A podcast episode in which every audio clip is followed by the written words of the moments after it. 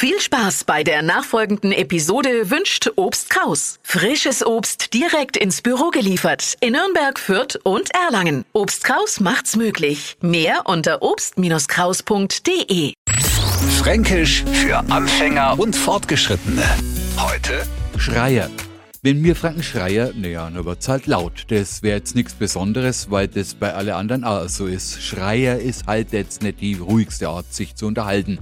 Allerdings wird bei uns einen am Restaurant, bei seinen Kindern oder wann immer man euch wen braucht, geschrien.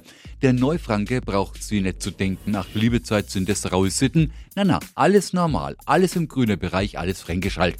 Weil hast du über ein fränkisches Kind, als habe der schon fünfmal geschrien, hockst du auf deine Ohren oder hast du im Lokal, horch, schreie mal der Bedienung, wir wollen zahlen. No ist es zwar nicht gerade die höflichste, aber halt typisch fränkische Art, nach jemandem zu rufen. Fränkisch für Anfänger und Fortgeschrittene.